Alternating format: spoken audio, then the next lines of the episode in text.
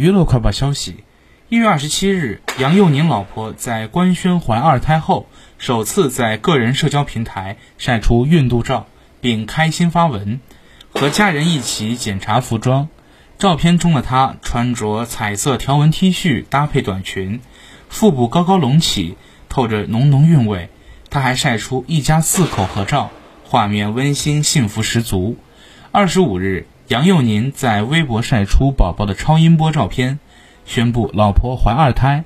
据悉，杨佑宁于二零二零年十二月七日晒照官宣老婆生下女儿。